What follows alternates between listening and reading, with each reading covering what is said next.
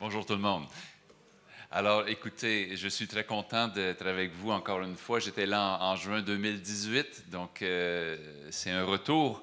Et puis, effectivement, il y a quelques ressources qu'on a amenées. Bob a présenté ce livre-là. Et puis, mon tout nouveau, il s'appelle L'expansion apostolique, la guerre du royaume pour des gains territoriaux. Parce que Dieu m'a dit, euh, il m'a donné une parole, euh, Réma, il y a quelque temps, il a dit, il est impératif que mon peuple fasse des gains territoriaux. Parce que le royaume de Dieu, il se manifeste sur un territoire, dans une, dans une réalité où nous vivons. Amen. Donc, euh, il veut que nous avancions que nous gagnions du terrain de façon très pratique, de façon très réelle. Là où on vit, là, il nous a placés. Donc voilà, ils sont 20 francs chacun. Si vous achetez les deux, euh, vous prenez un troisième gratuitement qui est plus petit. Il y en a trois comme ça. Vous les regarderez, ils sont là. Les quartiers généraux du ciel, qui est une autre description de ce que devrait être l'Église. Euh, ramener la gloire, qui est vraiment le mandat que nous avons sur la terre. Et ici, le barak de Dieu, c'est un mot hébreu, barak, qui veut dire la puissance de la bénédiction. C'est ce que Dieu met en nous avant de nous envoyer où que ce soit. Il ne nous envoie pas sans cette provision-là qui nous remplit et qui nous permet de pouvoir accomplir tout ce qu'il nous a mandaté. Alléluia. Tout le monde est en forme ce matin? On va aller dans la parole de Dieu parce que 2020, euh, c'est une année exceptionnelle. C'est un grand cru pour le royaume des cieux. 2020, euh, pour moi, c'est l'année de l'expansion.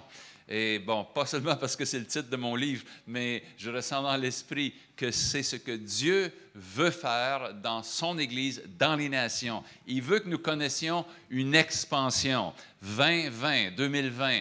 Donc, prenons tout de suite Acte 2020, c'est un, un, bon verset pour nous cette année. Acte 2020, Paul dit, Vous savez que je n'ai rien caché de ce qui vous était utile et que je n'ai pas craint de vous prêcher et de vous enseigner publiquement et dans les maisons. On va parler de ça ce matin, publiquement et dans les maisons. Ici, nous sommes dans le domaine public en ce moment, mais nous vivons dans les maisons. Et ce que Dieu veut faire, c'est d'envahir tous ces espaces-là et que nous continuions à amener l'évangile du royaume publiquement, malgré le virus, et dans les maisons. Amen. Alléluia. C'est pourquoi? On n'a pas besoin du virus? Parce qu'on a le, le caron-virus. C'est ça, c'est moi. Je suis le, le caron-virus. C'est un, autre, un autre virus. Et, et, donc, publiquement et dans les maisons. Et, euh, d'ailleurs, c'est comme ça que l'Église a commencé. Si on recule juste un peu avant que Paul déclare ça, dans Acte 5, verset 42, euh, on dit Et chaque jour, alors que l'Église commençait à grandir, ils étaient déjà quelques milliers après la Pentecôte. Chaque jour, acte 5, 42, dans le temple et dans les maisons, ils ne cessaient d'enseigner et d'annoncer la bonne nouvelle de Jésus-Christ. Alléluia. Et donc, on va voir que Jésus a effectivement une stratégie pour faire progresser son royaume et que ça passe par les espaces publics et par les maisons qu'en fait, le royaume de Dieu, à la base, il progresse de maison en maison pour envahir aussi les espaces publics. D'ailleurs, quand Jésus a commencé son ministère, on trouve ça au chapitre 1 du livre de Marc, c'est un des endroits où on le voit. Ça commence tout simplement, il se promène au bord euh, de, de, la plage, il y a des gens là qui travaillent, qui sont des pêcheurs, et il va leur dire tout simplement, suivez-moi. Et vous savez comment Pierre et son frère André laissent les filets et vont le suivre. Un peu plus loin, ils voient Jacques et Jean qui aussi travaillent avec leur père. Il va leur dire, suivez-moi. Et ils vont tout laisser là et ils vont le suivre. Tu dois quitter quelque chose pour suivre Jésus. Tu ne peux pas suivre Jésus sans quitter quelque chose. Amen. C'est l'appel qui est sur nous. Et Jésus va commencer tout de suite. Il va aller avec eux et cette journée-là, il va entrer dans une synagogue. C'est le lieu public du temps. Et dans cette synagogue-là, il va se mettre à enseigner. Et quand il enseigne, les gens seront frappés. Par quoi? Par la nouvelle information qu'il leur donne? Non. Ils seront frappés qu'il parle avec autorité, avec exousia dans le grec, avec autorité. Et, et là, il faut comprendre que la force qu'il nous donne, ce n'est pas tant l'information qu'on peut maîtriser intellectuellement, mais la puissance, l'autorité avec laquelle cette parole est livrée. Ils seront frappés de son autorité à tel point qu'il y aura un homme dans la synagogue qui, lui, est possédé d'un esprit impur, qui habituellement est peinard à la synagogue, il n'y a pas de souci, il peut y aller tous les samedis, il n'y a jamais personne qui le dérange. Il n'est peut-être pas le seul d'ailleurs, il est là, les gens enseignent, ils ont de la bonne théologie, de la bonne information, et, et sa vie est tranquille. Mais ce jour-là, quand Jésus va se mettre à enseigner et que les gens vont voir qu'il a une autorité, ce qu'il y a en lui va être bousculé. Parce que quand Jésus parle, la parole qui sort de sa bouche provoque un mouvement dans l'esprit. Parce que la parole qui sort de sa bouche, il dira plus tard dans Jean 6, verset 63, la chair ne sert de rien. C'est l'esprit qui vivifie. Les paroles que je vous ai dites sont esprit et. Et lorsque Jésus, dans cette synagogue, se mettra à parler, c'est-à-dire que la parole qui sort de sa bouche produit un mouvement spirituel, un mouvement de l'invisible. Ce mouvement-là va venir bousculer l'entité spirituelle qui est dans cet homme-là, qui a un esprit impur. Parce que esprit contre esprit. Parce que l'esprit, c'est le pneuma, c'est le souffle, c'est le mouvement du vent dans l'invisible. Et quand Jésus donne sa parole, c'est l'esprit qui sort, et cet esprit-là vient se répercuter dans le monde spirituel impur qui est dans cet homme-là, qui va se mettre à manifester et qui va lui dire maintenant, et c'est l'Esprit qui va parler au travers de lui, tu es venu nous déranger. Et Jésus va chasser cet esprit-là et il va quitter l'homme avec un grand cri. Alors voilà un bon début de ministère. Ça commence bien. Alléluia. L'esprit est en mouvement et Jésus vient de déclencher un mouvement qui ne va pas s'arrêter. Maintenant, il va aller le soir venu dans la maison de son ami Pierre ou Simon. Et là, il va trouver sa belle-mère qui est malade de la fièvre et il va la guérir. Mais si on regarde dans Luc, on va voir qu'il dit qu'il menaça la fièvre. De la même façon que dans la synagogue, il avait menacé l'esprit impur. Et donc, il va donc s'attaquer à cette fièvre d'un côté spirituel, il va menacer cette fièvre-là et il va la chasser et la guérison va s'opérer. Et toujours ce mouvement qui est enclenché dans l'atmosphère qui va venir transformer toute une région. Parce que maintenant, avec ce mouvement-là, les gens vont se rendre compte que la guérison est disponible, que la délivrance est disponible. Ils vont venir vers Jésus. Et vous savez ce qui arrive, ce grand réveil qui va se passer dans la maison de Simon. Les gens vont venir, vont être guéris à tel point que bientôt, il n'y a plus d'espace dans la maison, que même devant la porte s'est rempli, que toute la ville vient parce que le mouvement est en train de déclencher quelque chose dont chacun a besoin. Alléluia. J'imagine Pierre, c'était ce jeune disciple qui commence à suivre Jésus, qui regarde son frère André et qui lui dit, on a choisi le bon. Tu vois comment il fait? On a choisi le bon. Regarde tout ce qu'il fait. Il est excité. Il dit, et ça se passe dans ma maison. Oh là là là là. C'est chez moi que ça se passe. Je vais être célèbre. C'est, ici. Dans... Je vais changer le nom de la maison. ce ne sera plus la maison de Simon. Je vais l'appeler, attends, je vais l'appeler le, centre de guérison de la Galilée. Ah, non, attends, peut-être le, le, centre apostolique de la Galilée. Et André lui dit, non, mais attends, pourquoi tu ne choisis pas un nom anglais? Ça serait cool, hein? Appelle-le appelle New Life de la Galilée, hein? Ça serait, il me semble que c'est, ouais, c'est pas mauvais comme titre. Pierre était excité. Le mouvement était dans sa maison. Je l'imagine qu'il commence à dire aux gens hey, c'est pas fini, vous revenez demain. Il va continuer, hein, parce que la soirée est avancée. Les gens vont maintenant aller se reposer un peu. Revenez demain. Vous verrez, il le fera encore. C'est parti. On ajoute des soirées. On est dans un réveil. Ah, Pierre était excité. Il était content. Je ne sais pas s'il a réussi à bien dormir cette nuit-là. Mais quand le petit matin est venu, il va découvrir lorsqu'il se lève que Jésus n'est plus à côté de lui. Et, parce que déjà, les gens commencent à arriver puisqu'il leur a dit de revenir.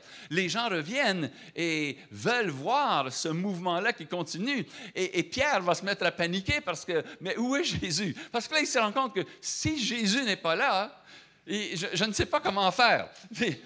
N'essayez pas de produire un ministère si Jésus n'est pas avec vous, s'il vous plaît il faut que Jésus soit là. Alors Pierre va le chercher et les gens arrivent et oui, c'est bon, asseyez-vous, ça ne sera pas long. Il, va venir. Euh, prenez un café, prenez, discutez. Je, reviens, je vais le trouver. Il cherche Jésus. Où, est Jésus? On ne peut rien faire s'il n'est pas là. Alléluia. Et il va le trouver bientôt et il va lui dire, mais qu'est-ce que tu fais? Tout le monde te cherche, il faut continuer. Et c'est là que Jésus va lui dire, non, je dois aller ailleurs je ne vais pas continuer comme hier soir, parce que lorsque le mouvement de la gloire est déclenché, il ne peut être contenu dans un seul endroit. Alléluia. L'œuvre de Dieu, c'est un mouvement de l'esprit. Et c'est un mouvement qui ne veut pas être contenu dans un seul lieu. Il ne veut pas être enfermé. Parce que la gloire de Dieu est un mouvement qui demande à être exporté. Alléluia. Je m'excuse si je ne prends pas des mots religieux pour en parler. Je parle d'exportation ici. Et ce mouvement-là, il appartient à nous de l'amener de ville en ville et de village en village avec une stratégie qui nous fera aller de maison en maison, comme on va le voir. Amen. Jusqu'ici, ça va. Alléluia. Jésus va lui dire donc, je dois aller dans d'autres villes et d'autres villages. Dans, dans, Luc 6, en fait, verset 43, il va le dire ainsi.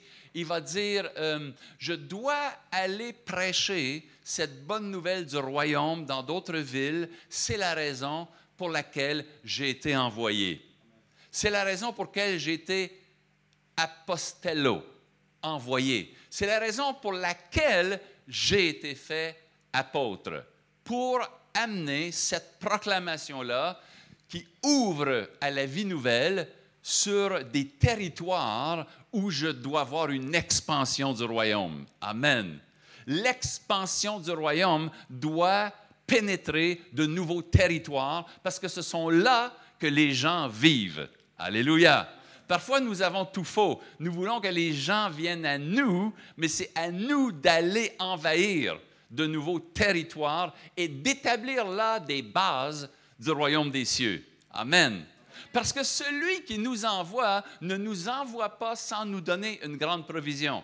Parce qu'on peut voir dans Luc 9, par exemple, qu'il réunit ses douze et après leur avoir bien montré tout ce qu'il faisait, puisque lui-même allait dans les synagogues, dans les villes et les villages, il va leur dire, maintenant c'est votre tour. Alléluia. Est-ce que quelqu'un peut dire maintenant c'est mon tour? Je ne t'entends pas bien. Maintenant c'est mon tour. Et Jésus va rassembler ses douze et il va leur donner quoi? Il va leur donner autorité et puissance.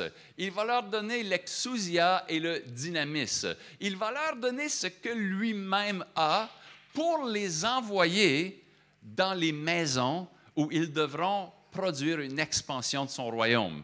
Il va leur donner, leur transmettre cette autorité-là. Ça veut dire que ce qu'il a pour nous peut être transmis.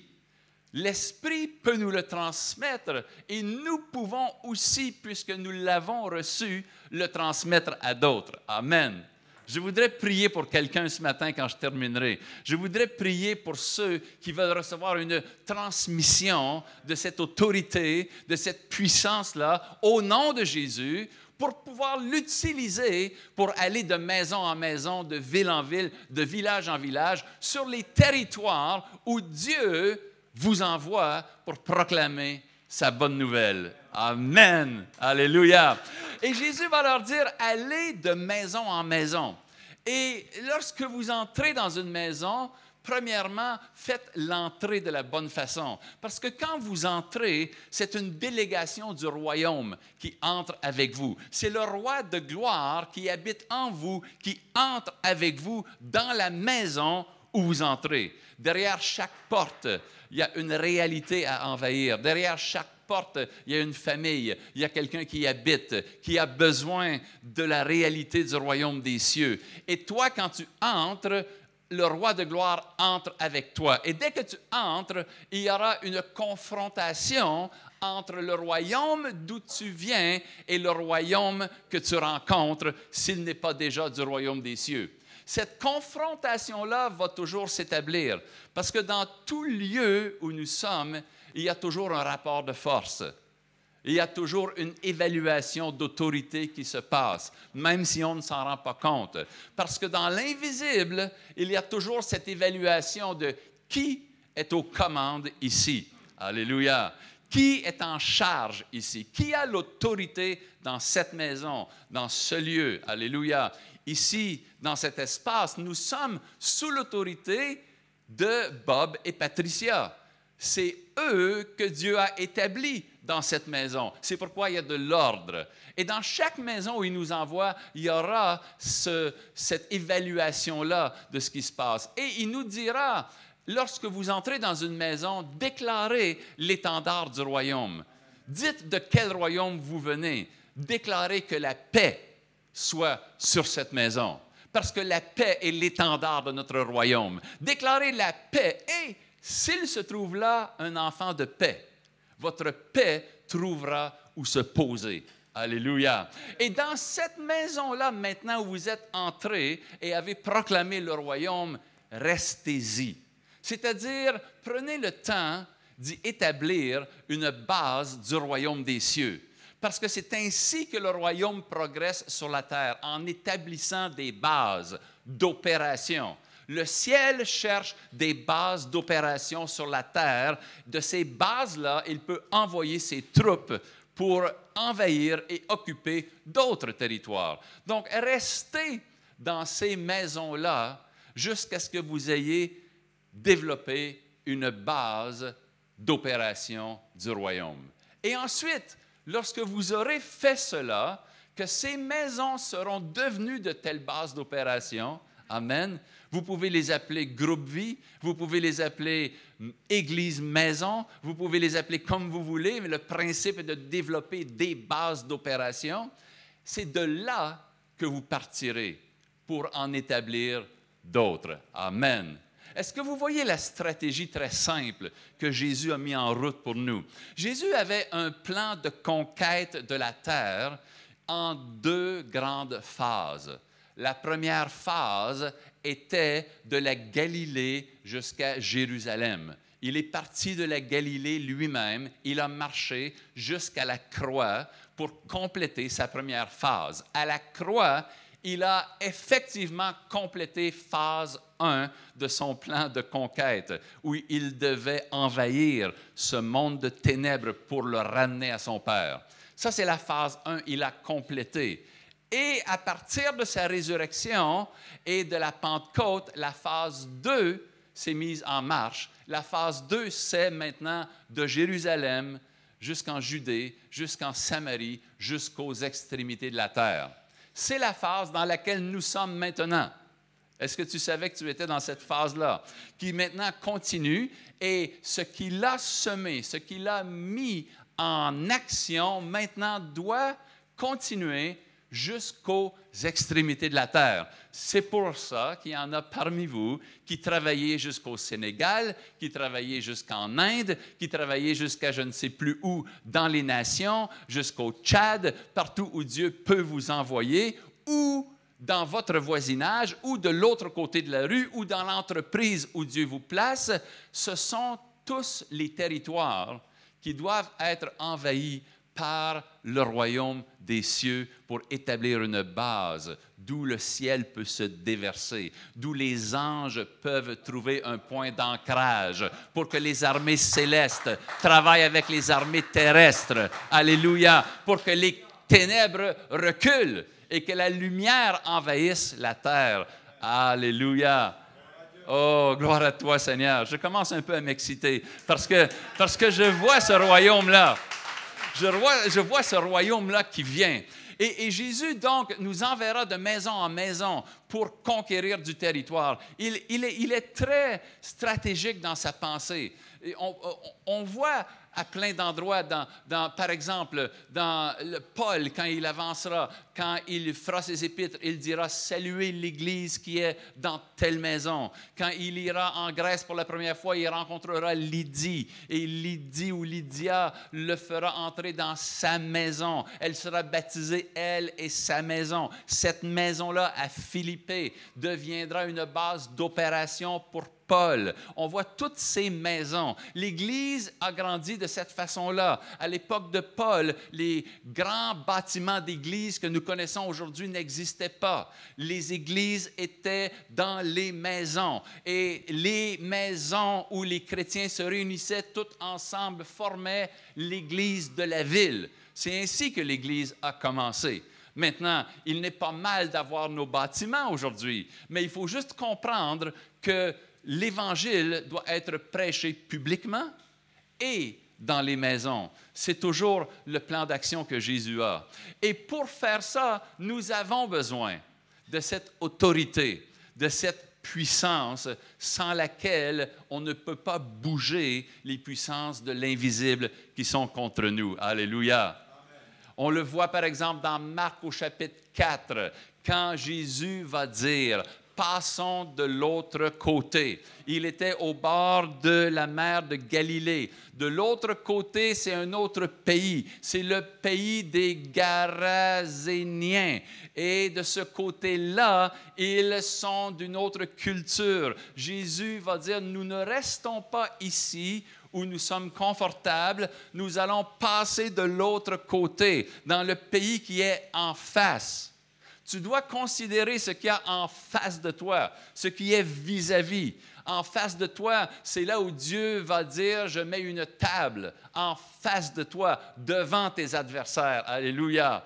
Tu dois, en entendant l'appel de Jésus, être prêt à te déplacer de ta zone habituelle pour aller en face, là où il y a un autre territoire. Et Jésus va dire, passons de l'autre côté. Et vous savez comment l'histoire se déroule? Ils vont être sur la barque, le vent va se lever, la tempête va venir, elle n'est pas naturelle.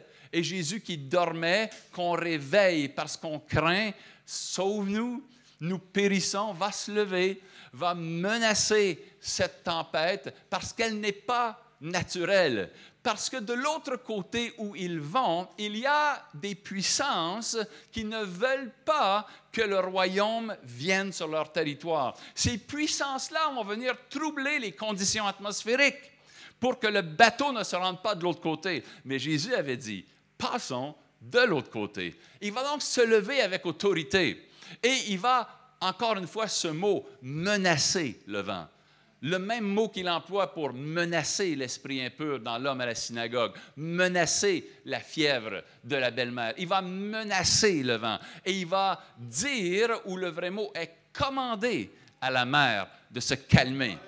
Alléluia.